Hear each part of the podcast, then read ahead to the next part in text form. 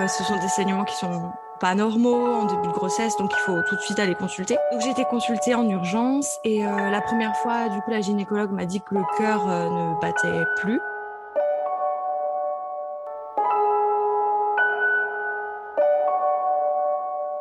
État d'âme, un podcast qui vous embarque dans l'esprit et le corps des femmes, avec des témoignages poignants, des histoires immersives prenantes et des interventions de professionnels de santé éclairer sur des sujets spécifiques concernant le corps et l'esprit. État d'âme, chaque femme est unique et chaque parcours de vie l'est aussi. Découvrez la femme dans tous ses états. État d'âme, un podcast de Stéphanie Jarry.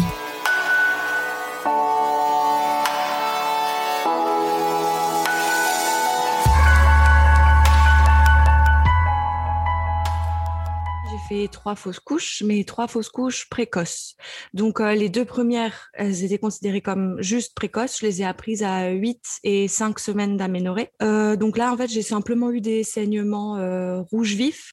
Euh, ce sont des saignements qui sont pas normaux en début de grossesse, donc il faut tout de suite aller consulter. Donc j'ai été consultée en urgence et euh, la première fois, du coup, la gynécologue m'a dit que le cœur euh, ne battait plus. Et la deuxième fois, euh, le, le, gynéco ne trouvait même pas de d'embryon. Donc il m'a dit très pragmatiquement, c'est fini, il n'y a plus rien, avec un petit désolé quand même. Mais mmh.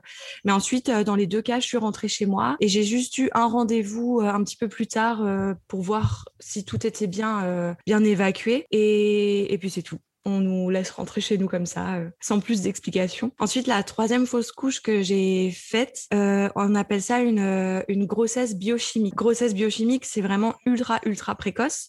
et en général, on, on les remarque pas, ces, ces grossesses-là. Donc, moi, comme je voulais avoir, c'était à l'époque, on essayait de faire le, le, deuxième. Donc, comme je voulais absolument avoir un deuxième, je faisais des tests d'ovulation, mmh. tout ça. Et, et donc, j'ai fait un test de grossesse ultra précoce ceux qui peuvent détecter une grossesse à six jours avant les règles. Et donc là, j'ai vu que j'étais enceinte, donc une semaine avant, euh, avant la date présumée de mes règles. Donc ça a été confirmé par une prise de sang, mais le taux était euh, très très faible. Et euh, j'ai refait une prise de sang, donc 48 heures après. Là, bizarrement, j'ai été un petit peu plus soutenue par euh, mon médecin traitant que par les gynécologues pour les deux autres fausses couches, alors que c'était un peu plus, mmh. euh, un peu plus euh, euh, avancé dans le temps, on va dire.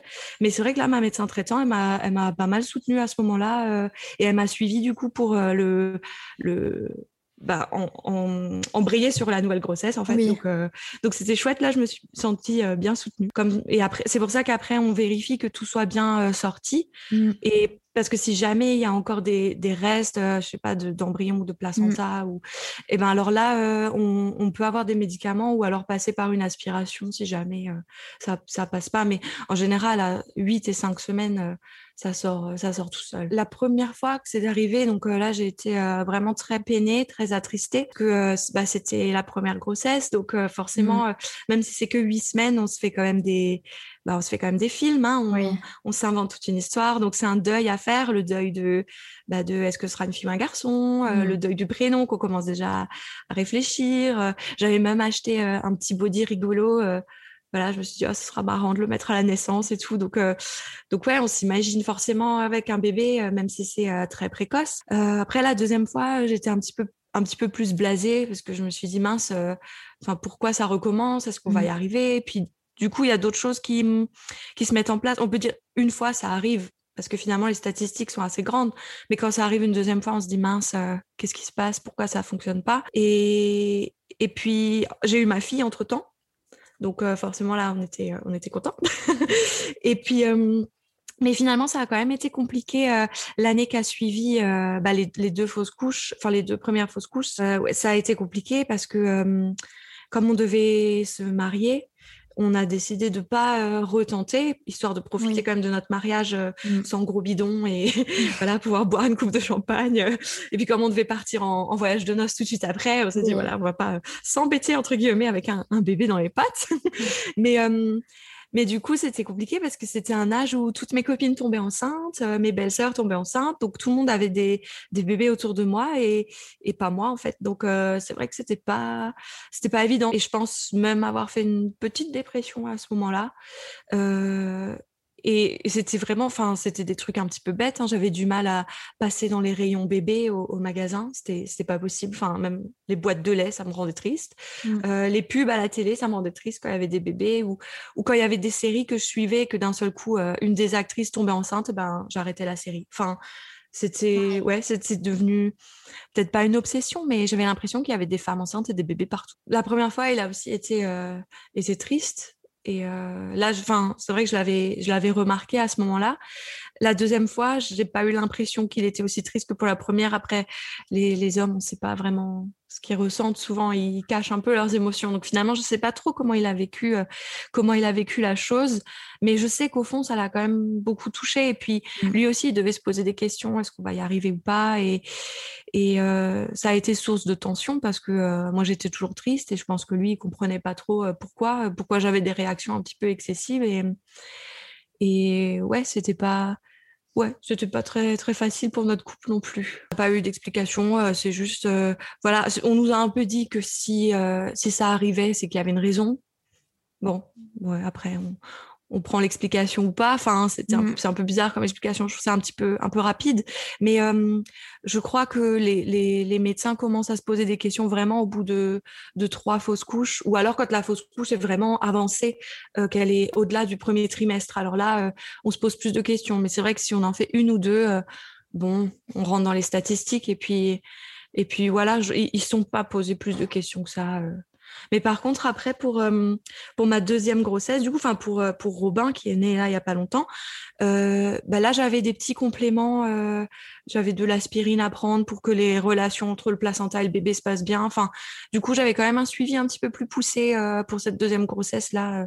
Je pense que c'est parce qu'on était arrivé au nombre de trois. Pour les deux grossesses que j'ai menées à terme, arrivé à 8-9 semaines, on était toujours un petit peu stressé. Euh, est-ce que ça va recommencer Est-ce que mais bon finalement on a eu de la chance, mais mais c'est vrai qu'il y a des femmes qui enchaînent les fausses couches, euh, qui en font 5-6 et ouais du coup c'est on avait un petit peu peur que ça nous arrive. Pour ma fille, euh, oui, on a attendu le fameux cap un peu tabou des trois mois, des trois mois oui. pour l'annoncer à tout le monde.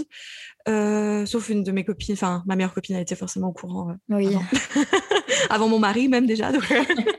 Mais euh, non, on a attendu de passer ce, ce, fameux cap des trois mois. Par contre, pour le deuxième, non, pas du tout. On l'a annoncé, on l'a annoncé bah, tout de suite quand on voyait les gens. on leur disait ah au fait voilà. Et je crois ma belle famille, on, on, on leur a annoncé. J'étais à neuf, neuf semaines, je crois. Donc euh, là, on, s'est dit, allez, euh, plus de tabou. Et puis, euh, oui. il, il, il, va se passer ce qui devra se passer. Et puis, et puis voilà, ça fait aussi partie de la vie. Finalement, je vois pas pourquoi on devrait cacher le fait d'avoir perdu des bébés. Et mmh. je, je comprends pas trop pourquoi c'est tabou. Et, et, finalement, je comprends pas trop pourquoi ce, ce cap des trois mois en se disant ah bah oui, mmh. il arrive quelque chose. Oui, mais s'il arrive quelque chose, on a peut-être envie que la famille, les amis soient au courant. C'est exactement ça, d'être soutenu. Ouais. Voilà pour qu'ils puissent après comprendre ce qu'on ressent et comprendre peut-être aussi euh, les réactions qu'on peut avoir par après et voilà, être entouré tout simplement. Bah oui. C'est vrai, c'est vrai, il y a ce cap des, trois mois, euh, c'est un peu superstitieux, mais c'est vrai que c'est la vie et s'il se passe quelque chose, ben au moins il y a les pas, enfin il y a l'entourage, les, parents, les amis euh, qui peuvent. voilà. Ouais. Et je pense que c'est moins lourd que de garder ça juste pour, le, couple, parce que c'est vrai que ça fait déjà une certaine pression comme ça ben, de faire une fausse couche par rapport au couple, c'est compliqué. Mais alors, si en plus on se retrouve avec ce poids-là tout seul, sans pouvoir en parler, c'est vrai que c'est mmh. ou même même si la grossesse se passe bien, on a toujours cette petite angoisse là euh, que bah, qu'il arrive quelque chose. Donc si, ça aussi on le garde juste pour soi et juste pour le couple, c'est vrai que c'est ouais, ça gâche un peu quand même la, mmh. la magie du début, je trouve. Et puis surtout aussi, euh, enfin, après ces épreuves-là, euh, si euh, bah, par exemple les parents se renferment un peu sur eux-mêmes ou sont tristes, l'entourage va pas forcément comprendre, alors que là, si au moins ils sont au courant, ils peuvent, voilà, même si oui, parfois vous avez un peu besoin de, de, temps pour souffler, pour vous retrouver un peu tout seul, un peu ils peuvent aussi le comprendre. Euh. Oui, c'est ça. Ça peut éviter peut-être des tensions aussi avec, euh, avec la famille euh, qui comprendrait pas forcément pourquoi on prend un peu de recul. Et ouais, ouais, c'est. Je trouve que c'est important de, d'en parler. Quel conseil tu donnerais à des femmes vivant actuellement ce, bah, ce moment tragique et qui n'ont plus du tout d'espoir d'y arriver un jour à, force de, de, de, nombreuses fausses couches? Ben Après, on a toujours envie de dire il faut continuer d'y croire, mais bon, c'est mmh. facile à dire et je pense que le c'est pas vraiment ça qu'elles ont envie d'entendre, mais c'est compliqué, même en l'ayant vécu, je, c'est compliqué de dire quelque chose. Euh, c'est quand même un conseil que je leur donnerais, hein, qu'il faut continuer quand même d'y croire et, et, et, surtout ne pas vouloir, euh, ne pas en vouloir aux autres femmes qui réussissent parce que finalement, euh, bah, elles y peuvent rien. et puis, on sait pas non plus ce que elles, elles ont vécu pour en arriver là, parce que si ça se trouve, ben nos, je sais pas, moi je dis, euh, je sais pas, une cousine qui tombe enceinte, là, on, voilà. Mais si ça se trouve, ça fait six ans qu'elle essaye et elle est peut-être passée par une FIV sans le dire. Elle a peut-être perdu plein de, de, de, tout petits bébés euh, sans le dire non plus. Donc, euh, ouais, je pense qu'il faut essayer d'être, d'être, enfin, d'avoir un peu d'empathie et essayer de se mettre à la place des autres et surtout pas en vouloir à ces femmes, même si elles réussissent tout de suite du premier coup. Hein, c'est finalement ce qui nous arrive à nous, c'est pas leur faute à elles. Donc, essayer de se réjouir quand même du bonheur des autres, même si c'est plus facile à dire qu'à faire. Et puis peut-être se faire euh, se faire aider finalement euh, par des médecins, peut-être aussi. Euh, mm. Si on voit qu'il y a un médecin qui qui est pas vraiment compréhensif, eh ben on va en voir un autre et quitte à avoir un suivi psy aussi, hein, pourquoi pas. Enfin, il n'y a pas de honte. Ouais. Non, c'est exactement ça. Comme ça, pour essayer de, enfin, mentalement, faut faut être bien aussi. Mm. pour pouvoir bah, déjà accepter aussi ce deuil et pouvoir aussi se reconstruire, pouvoir aussi Enfin voilà, essayer de, d'aller de l'avant. Et c'est vrai que parfois, on peut faire appel aussi à, un suivi euh, psy. Et c'est vrai qu'il y, a mmh beaucoup de, tabous en France sur ça et je trouve ça dommage. Oui, c'est vrai. Rien que déjà aller voir un psy euh, voilà, c'est pour ça. raison, c'est déjà un peu tabou. Alors que bah, si, on a besoin, on a besoin de parler et on n'a pas forcément envie de parler à l'entourage ou... Euh, voilà.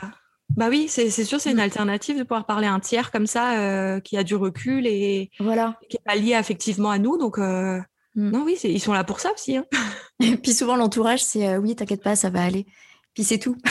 Alors que euh, voilà, un ça. petit, ça va essayer d'aller comprendre. En tout cas, euh, merci beaucoup pour ton témoignage. ton témoignage d'espoir.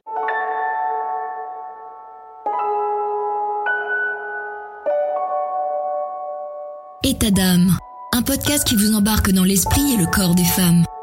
Avec des témoignages poignants, des histoires immersives prenantes et des interventions de professionnels de santé pour vous éclairer sur des sujets spécifiques concernant le corps et l'esprit. État d'âme, chaque femme est unique et chaque parcours de vie l'est aussi. Découvrez la femme dans tous ses états. État d'âme, un podcast de Stéphanie Jarry.